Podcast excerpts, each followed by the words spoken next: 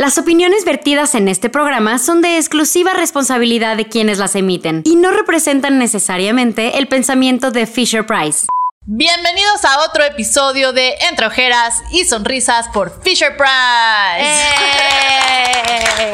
¿Te, dio, ¿Te dio risa nuestro título? Es que el nombre es genial, es, Es genial. genial. Es que y me siento muy identificado enseguida. Ya me relacioné.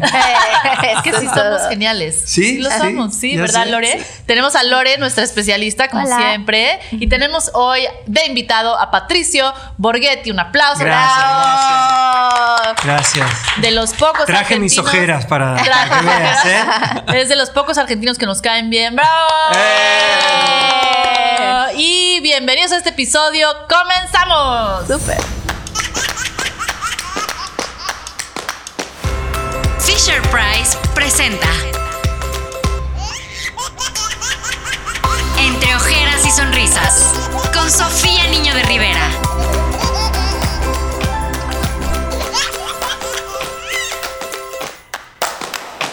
Patricio, ¿te gusta que te llamen Patricio Pato? Sí, Patricio, como sea. Patricio. Sí. Juan. Juan. Juan es. Sí, me llamo Juan. ¿Sí? Juan Patricio, sí. Guau, ¿cuál- o sea, ¿cuáles son las probabilidades de que eso suceda? Nulas. Juan Patricio. Lo vivieron aquí. Tienes nombre de telenovela. Ya ves, mi mamá que veía las novelas mexicanas y por eso me vine para aquí. Muy bien. Honrarla. Muy- Muy bien. Eso es todo.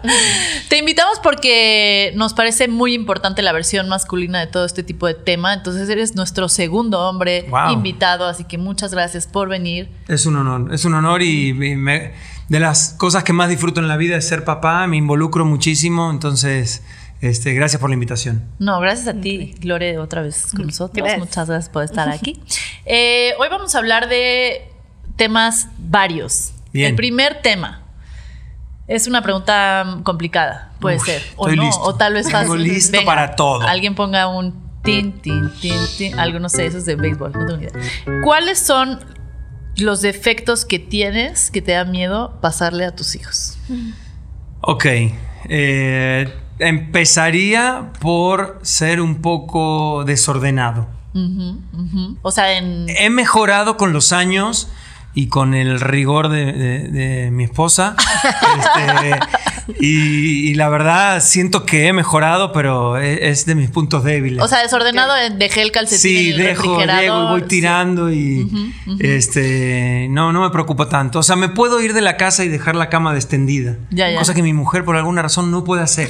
O sea, si la cama está destendida, aunque sea domingo, no se puede ir. Yo tengo el mismo problema con mi esposo. Yo soy la que no le importa que esté extendida. Y él tiene que hacerla. Bueno. que- Lo cual está muy bien porque la hacen de todas formas. A mis hijos trato de eh, que sean un poco más ordenados. Pero te aunque- sientes hipócrita. Sí, sí, porque no, no creo que sea tan importante.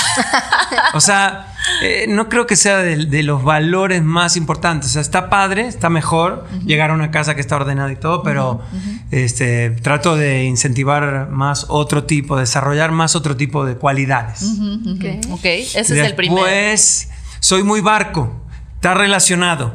Está relacionado. Claro. Soy muy barco y sé, porque he leído, leo, trato de, eh, de- de investigar y en algunas cosas sé que los niños necesitan estructura y límites y soy muy malo para ponerlos. Soy muy malo. Entonces le dejas todo a la esposa. Mi mujer tiende a ser eh, el, backup, sí.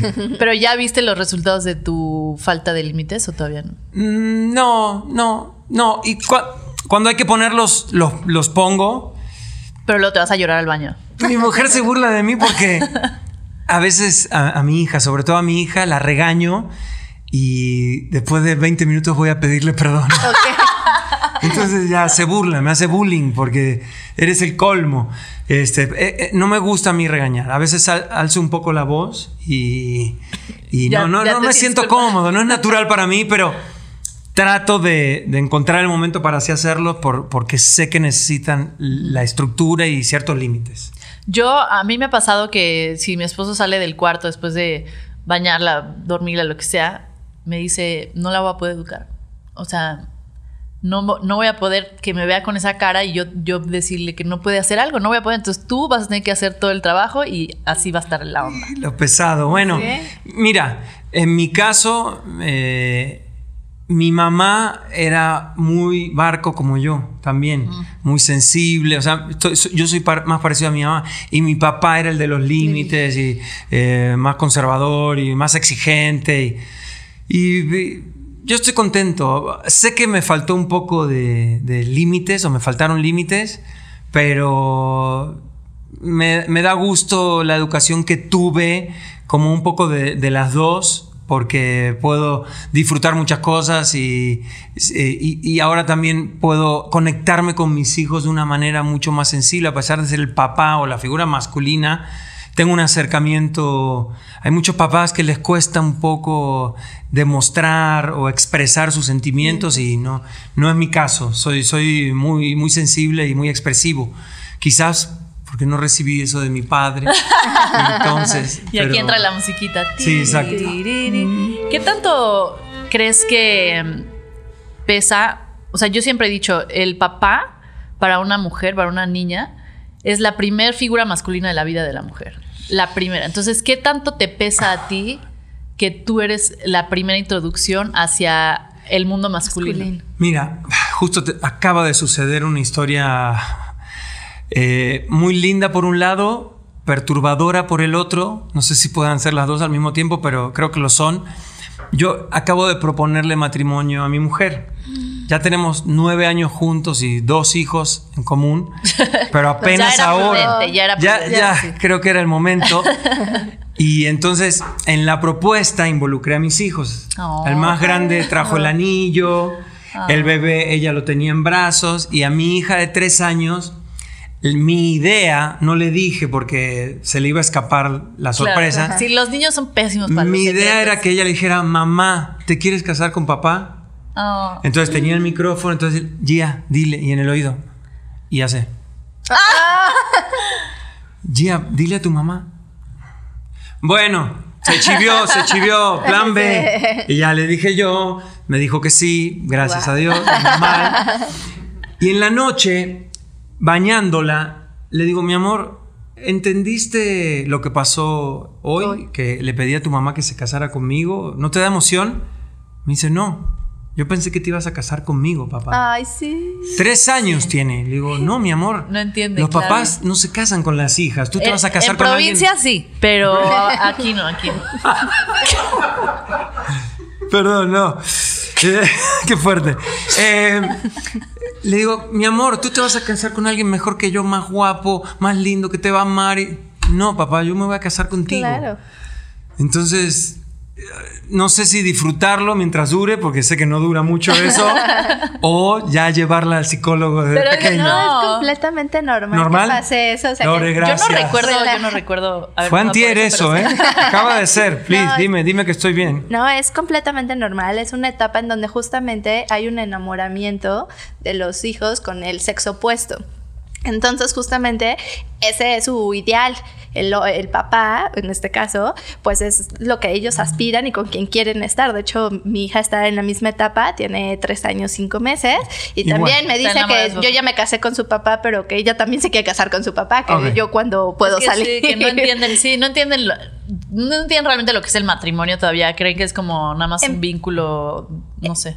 Sí, o sea, saben exactamente, aunque hay un vínculo, pero para ellos están enamorados del sexo opuesto, así como los hombres se enamoran de la mamá, entonces empiezan a ser rivales. Y el complejo de, la el complejo de Electra y todo. Exactamente, exactamente es, eso. Entonces tú tranquilo, súper bien en esa parte, de que qué bueno que te tenga, porque quiere decir que tú vas a ser uno de sus patrones para que ella busque más adelante a alguien con esas características. Eso es lo importante. Es que, eso es que miedo, o sea, no que diga que tienes malas características, pero luego hay mujeres o u hombres que dices, no, es que se casó con alguien idéntico a su mamá, se casó con alguien idéntico a su papá, lo verá él o lo verá ella o no, o sea, que realmente son igualitos. Entonces, por eso para mí siempre ha sido muy importante cuando escoges una pareja, el, a ver, yo escogí una pareja que ella va a ver a ese papá como su primer acercamiento a lo masculino. Entonces, ¿a quién vas a escoger? Y viceversa. Entonces, como hombre, yo creo que obviamente llevan muchos años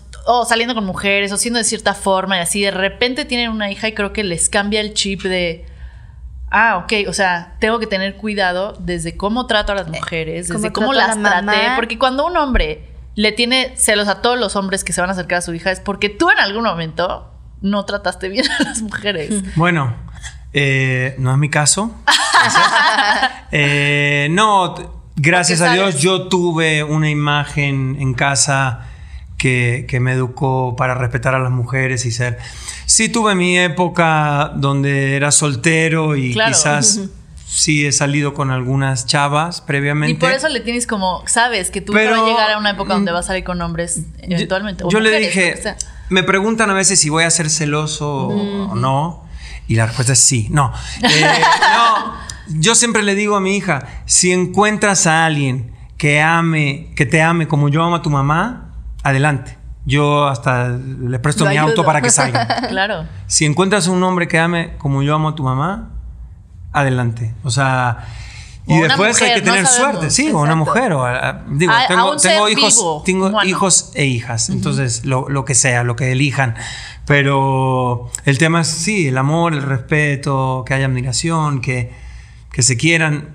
Después, jugando, uno se puede hacer el celoso, pero yo mientras vea que ella está feliz, es lo más importante.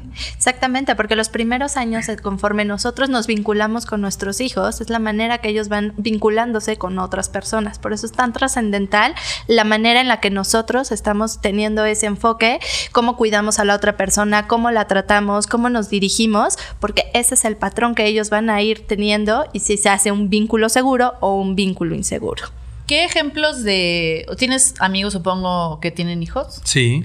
¿Tienes o tuviste en algún momento algún ejemplo de personas antes de que tú tuvieras hijos que dijeras, yo quiero ser como él de grande o cuando tenga hijos? No, no. Tú eres tu propio de, de amigos no. Eh, de mi familia, mi mamá. Tu mamá. Sí, claramente. O sea, la manera de de impulsar el desarrollo con, juegos, con la música. Mi mamá es maestra de música, mm. entonces crecimos jugando en casa, este, viajábamos y en el auto íbamos cantando. Eh, mis, dos hermanos y yo, mi papá y mi mamá, hacíamos armonías desde que éramos chiquitos. Entonces, eh, siempre, a propósito de que, estamos aquí en este programa, siempre creo que una de las mejores maneras de aprender es jugando, cuando ni siquiera te das cuenta que estás aprendiendo, porque es algo que entra muy natural. La música genera eso, los juguetes que tienen música para mí son muy valiosos porque, bueno, en, mi familia una de las cosas que tiene que haber es la música y sé el efecto que tiene en la mente y en el alma también. Entonces, eh, como ejemplo. Ojalá, ojalá tuviera la capacidad de ser padre, la mitad de la que tuvo mi mamá. Ay, este, ojalá tu mamá vea este capítulo. Sí. Porque sí, es verdad. Yo creo que conforme vas creciendo y si tienes dentro de tus planes de vida ser mamá o ser papá, te vas empezando a fijar cómo quieres ser y cómo no quieres ser. O sea, yo creo que en la vida todo es de ejemplos. Sí. Y, los ejemplos de cómo no quieres ser creo que son igual de importantes a los ejemplos de cómo sí quieres ser. Mira, en algún sentido, y, te decía, y bueno, mi papá que en paz descanse, no... Hay, mi papá me dejó muchas cosas muy positivas de cómo quiero ser, que tienen que ver con... Eh, más con lo intelectual, con la lectura, con prepararse, era muy exigente, eh, pero también a mí como hijo me hubiera gustado que él fuera un poco más cercano. Entonces yo elegí ahora como papá ser un poco más expresivo con mis hijos, abrazarlos más, soy, soy mucho más cariñoso quizás. Este, pero en cuanto a la honestidad, al trabajo, a la ética de trabajo, a ser honestos, a nunca robar, me acuerdo una vez, qué pena que voy a robaste, robaste. Me robé un limón. tenía tenía cinco años. Me robé un limón de una verdulería, un limón. Pasamos caminando y lo agarré y él no se dio cuenta y ya estamos llegando a la puerta de mi casa, dos, calles más allá. Y vio y me dijo, ¿qué es eso? le digo, un limón. ¿Dónde? Lo agarré de la verdulería y me llevó colgado de la oreja a regresarlo y me dijo, nosotros no robamos. Y tenía cinco años, es algo que no se me borra. Entonces, también en ese sentido, eh, tengo el mismo valor y trato de enseñarle lo mismo a mis hijos. Yo también robé. ¿Tú robaste? Sí, también. Todos hemos robado. Hemos robado algo. Un limón. Pero a mí no me Hubiera elegido cacharon. algo a mí no me Lo hiciste muy mal porque Muy te cacharon mal. luego, luego. Sí, fue muy mal. Yo No, me no robé sé, un, un dedal, una muñequita chiquitita que te ponías en el dedo. Y Ah, ya, estaba más bonita, por lo Sí, menos. Un sí, limón. na- y nadie me cachó y la tuve muchos años. Fuiste ¿Tú qué feliz. robaste? Así un banco. La verdad es que yo. Entre semana tengo. Este fue uno de los viajes que hicimos a Disneylandia, ¿por qué no? y me probé una chamarra de Mickey, se me veía muy bonita, y entonces pues se me hizo muy fácil salirme. Y yo iba feliz con la chamarra puesta, ¿verdad? Entonces en el, El traje- estuvo peor. Sí. O sea, fuimos de limón Sí, sí. a dedal a chamarra y si seguimos más para allá, Exacto. mejor vamos a parar el tema de ahí, la ropa, sí. porque esto puede meter a la cárcel a alguien. Eh, regresando a la pregunta de qué defectos no quieres que tengan tus hijos. ¿Crees que los miedos cuando se vuelve uno papá o mamá son distintos de en, la- en el género? O sea, tú has visto a tu futura esposa, pareja ahora, que ella tiene ciertos otro tipo de miedos que tú al ser hombre o ser mujer. Sí, pero no sé si tiene que ver con el género. Ok. No sé, no lo sé. Posiblemente, quizás en un global, en la estadística, quizás haya miedos más comunes entre las mamás que entre los papás. No, no lo sé. Pero sí, creo que cada persona de por sí trae sus, sus propios miedos y angustias o preocupaciones. A mí no me gustaría que mis hijos se rindieran, por ejemplo. O sea, que no persiguieran lo que quieren, sea lo que sea, lo que elijan. No, no, no me interesa. Yo siempre digo que me encantaría que mi hijo jugara fútbol y odia el fútbol, no le gusta. ¿verdad? Creció viéndome eh, ver fútbol y, Y lo no. detesta. O sea, creo que porque cuando grito un gol soy muy efusivo y se asusta, entonces dijo, No, eso no es para- Este, lo, lo que sea que elija hacer, que creo que de las cosas más difíciles que yo he vivido fue encontrar lo que quería hacer en la vida. Y una vez que lo encontré, aunque no era fácil y aunque no era lo que querían mis papás, porque yo entré en la universidad porque en mi familia había que estudiar una carrera, entonces ahí estaba yo estudiando economía Ok. y... y- Pues te vistes como economista. Sí, ¿sabes? sí. Sí. Bueno, vengo Por del lo programa, menos tienes perdón. Este, algo me quedó.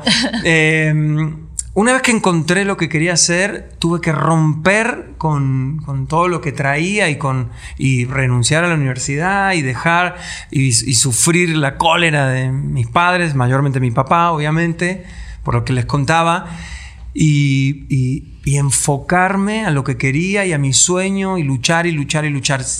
Si uno encuentra lo más temprano que pueda encontrar su vocación y a qué se quiere dedicar, luego es trabajo duro y preparación y nunca creérsela y seguir preparándose. O sea, ya van como dos ejemplos que pones de cuando se rompe los hábitos por generaciones. O sea, tú rompiste el hábito de tu papá de no ser muy cercano y no ser Sí. tan cariñoso y de ser muy eh, duro en cuanto a qué vas a escoger tú. Porque hay muchísimos papás que no, no vas a ser músico porque te vas a morir de hambre y cosas Correcto. así. Entonces, creo que también es muy importante romper, o sea, los patrones generacionales Ujú. que piensas que no. O sea, repetir las cosas que hacen tus papás, yo creo que es de los errores, las cosas malas, de Pero los ahí, errores más ahí grandes creo que que tiene que ver justo lo que decías de los miedos de los papás. Porque yo, mi papá me amaba. O sea, yo sé que me claro. amaba. Y, y sé que lo que le pasaba a él era que tenía No que miedo. sufriera, Claro. ¿sí? Él tenía miedo y él me decía, cantantes, hay uno en un millón que llegan a grabar un disco. Y, y- y le daba miedo que yo me golpeara con la pared y no lo lograra. Eh, eh, es válido, o sea, dentro de su punto de vista. Y yo le decía, papá, yo quiero ser ese, yo quiero ser ese uno del millón. Y me la voy a jugar. Y si me golpeo, pero uno con papá, yo también, ojo, lo veo y, y- y lo entiendo. Y yo también, a mí también me cuesta ver a mis hijos golpearse. Claro. Mucho, creo que a cualquier papá.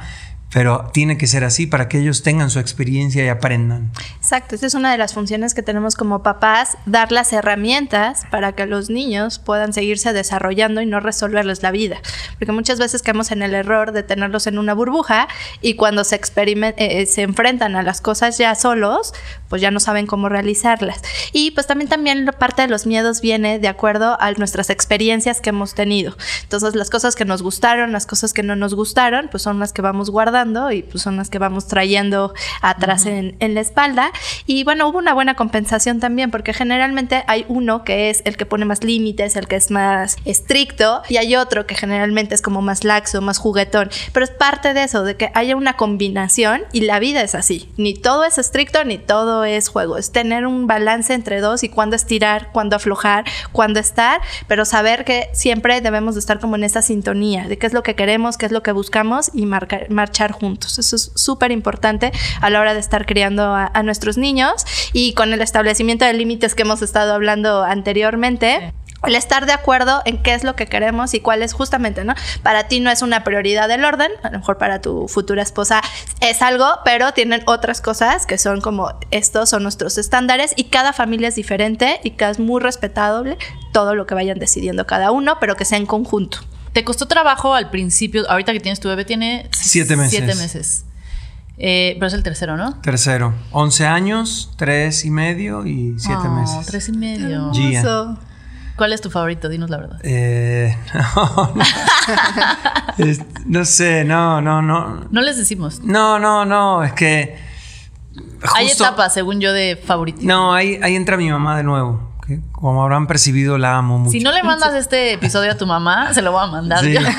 no, yo, yo tengo dos hermanos también. Somos tres y, y es increíble porque cada uno de los tres siente que es el favorito. Mm. Que eso es éxito. Mi mamá lo hizo muy bien. Ah. Mi mamá lo hizo muy bien. No es que, ay, tú eres el favorito. No, tú.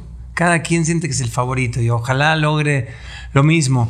con Santino de 11 años tengo una relación increíble, mi compinche jugamos, ya le está gustando el fútbol, este, apenas, Porque lo obligué todas las no, noches. No, no, fíjate que, o sea, sí lo obligué, lo chantajeé, lo extorsioné, este, y no, en la escuela está jugando con sus compañeritos, mm. entonces vio que, vio el fenómeno social del fútbol. Y tú te estás haciendo el cool, como, ah, qué padre. Sí, exacto. Ah, Necesito unos tacos. Bueno, va. Ok, solo porque. No, me, hago como que no me emociono mucho. Gia, sí hay una relación distinta con una niña. sí, sí cambió. No es que sea más o menos amor, pero la relación es diferente y es, es increíble. Y el gordito ahora, Rocco, tiene siete meses y es increíble es increíble cómo desde tan chiquito se percibe la personalidad distinta. Gia es, uh, Katrina le decimos, porque es, un huracán, o sea, es un, es un tornado, no se detiene y es arrasa con todo. Y tiene personalidad muy fuerte.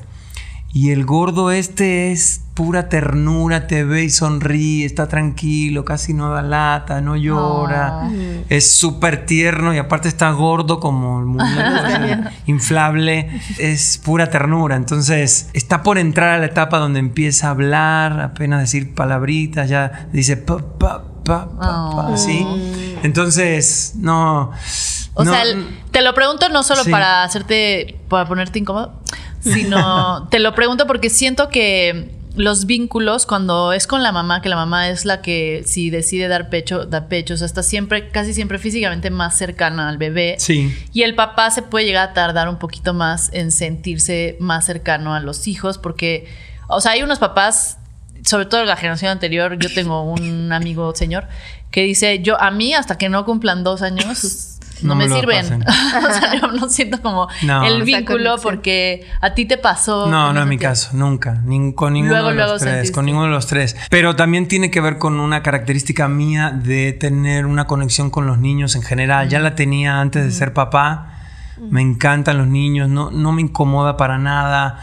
Eh, les he cambiado los pañales desde que nacieron, o sea, chiquititos hay papás que cuando ven al bebé tan chiquito les da un poco de, ansiedad y yo, eso lo sentí muy natural. Yo los bañaba al principio porque a, mi mujer sí le daba como ansiedad la bañada, que es como Ay, a mí también. Que Sí, se resbala. que- papá. No, no, yo tuve, tengo, tengo una cercanía muy rápida y aparte era de hablarle a la panza. Entonces ya cuando salen reconocen mi O sea, eres papá de película. Eres papá de eso. como Me gusta mucho, me gusta mucho y me involucro mucho. Me tiro a jugar con mis hijos en el piso con los juguetes y les enseño y creo historias y lo que te decía, bañarlos, darle de comer. Soy muy estimulante. Pero ¿te, pa- te parece que eso es algo que es por tu personalidad? Que eres así, o sea, o... o- porque la, la mayoría de las veces no escuchas a los hombres hablar así de ser papás. Sí. La mayoría de las veces. O sea, ¿tú Sí. crees que es porque tú naciste así y es lo que te gusta y naciste siendo papá increíble?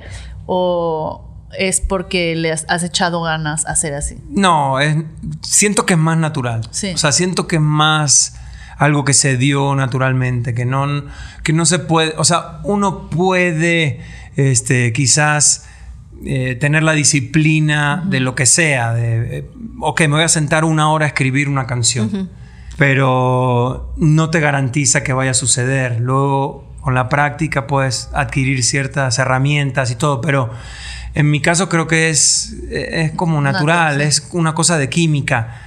Eh, Pero ti- tienes amigos que no les pasa el, mismo vínculo que... Sí, muchos, amigos y amigas también. Amigas o sea, también. tiene que ver con que uno se sienta cómodo haciéndolo. Quizás en mi caso es- hasta es egoísta de alguna manera porque a mí me da placer hacerlo. No es que, que papá abnegado y por sus hijos se tira al piso. Yo la paso muy bien, yo me divierto, o sea, a mí me, me libera endorfina, no sé, me hace sentir muy bien y lo disfruto mucho.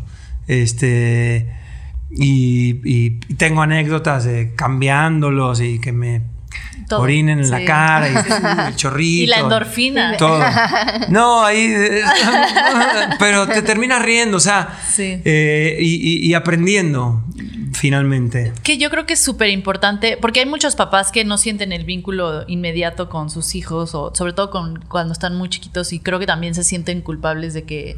De que o no sea, sé que es mi hijo, rápido. pero como que siento que no, nada más no. no Necesitan un tiempo. Es lo normal. Me parece que es lo más habitual porque sí es lógico que la mamá, si se lo pega, la conexión de una mamá dándole de comer a su hijo, y aunque no se lo pega, a mi mujer le da, todavía le sigue dando, le ha salido muchísimas gracias a Dios, y como también trabaja, se saca con la maquinita. Es esa- horrible esa maquinita, la odio. Mm, mm, mm, Es peor que la alerta sísmica. Está diario, o sea, convivo con ella, ya la tengo súper incorporada. pero es fantástica porque este, Ahí está presente. puede irse a trabajar, Sí, pero sí. mi hijo va a comer lo que sale de ella, que es el mejor alimento que puede comer ahora. Y, y tienen obviamente un vínculo que es, Increíble. aparte de haberlo parido y, y- y terminado de cocinar y crear, que es, es sí, es, lógicamente el vínculo con el papá tiene que, tiene que llevar otro camino, pero se puede, o sea, pero también uno puede llegar a desarrollar ese amor y esa cercanía con los hijos, estando ahí, o sea, estando ahí presente y, y- y involucrándose.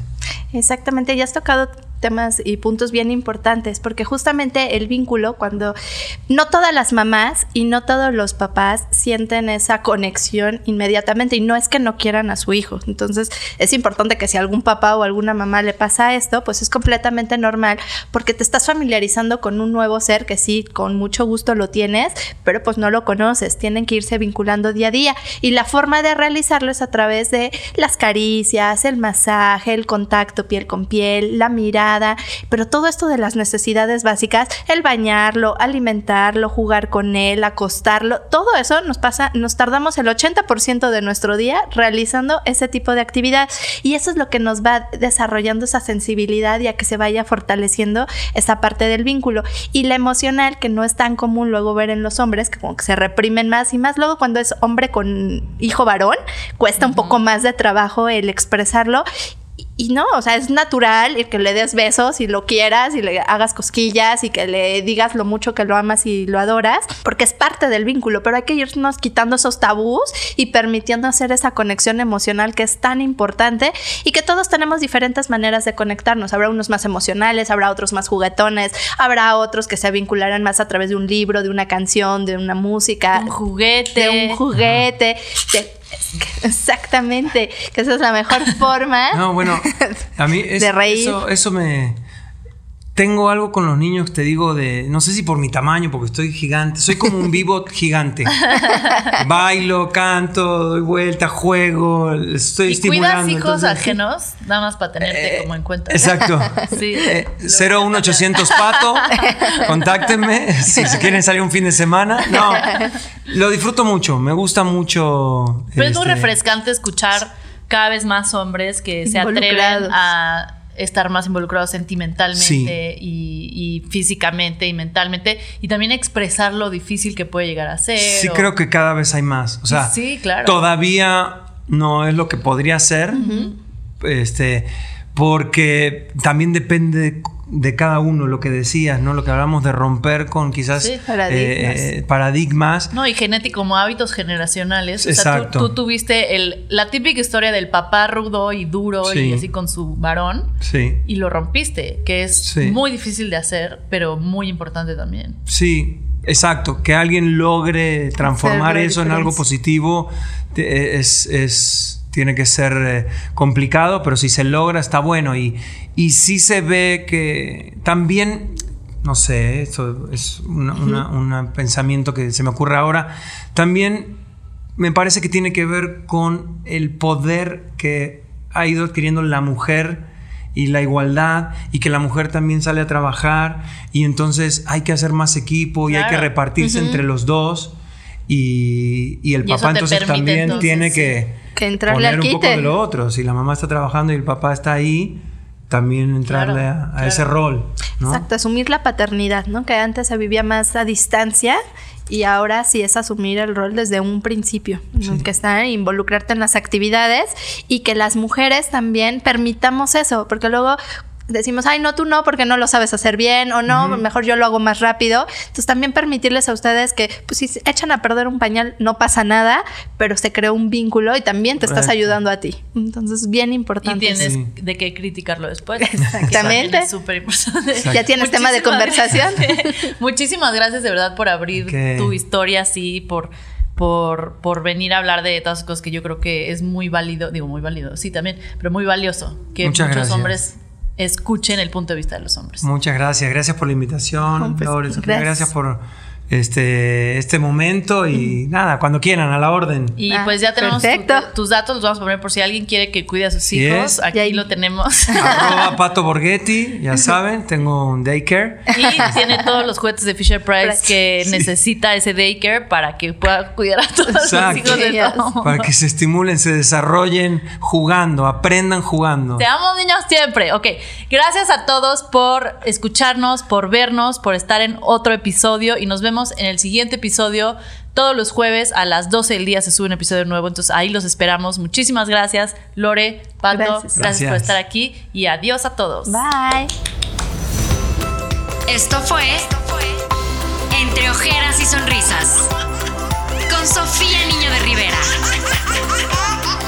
por Fisher Price.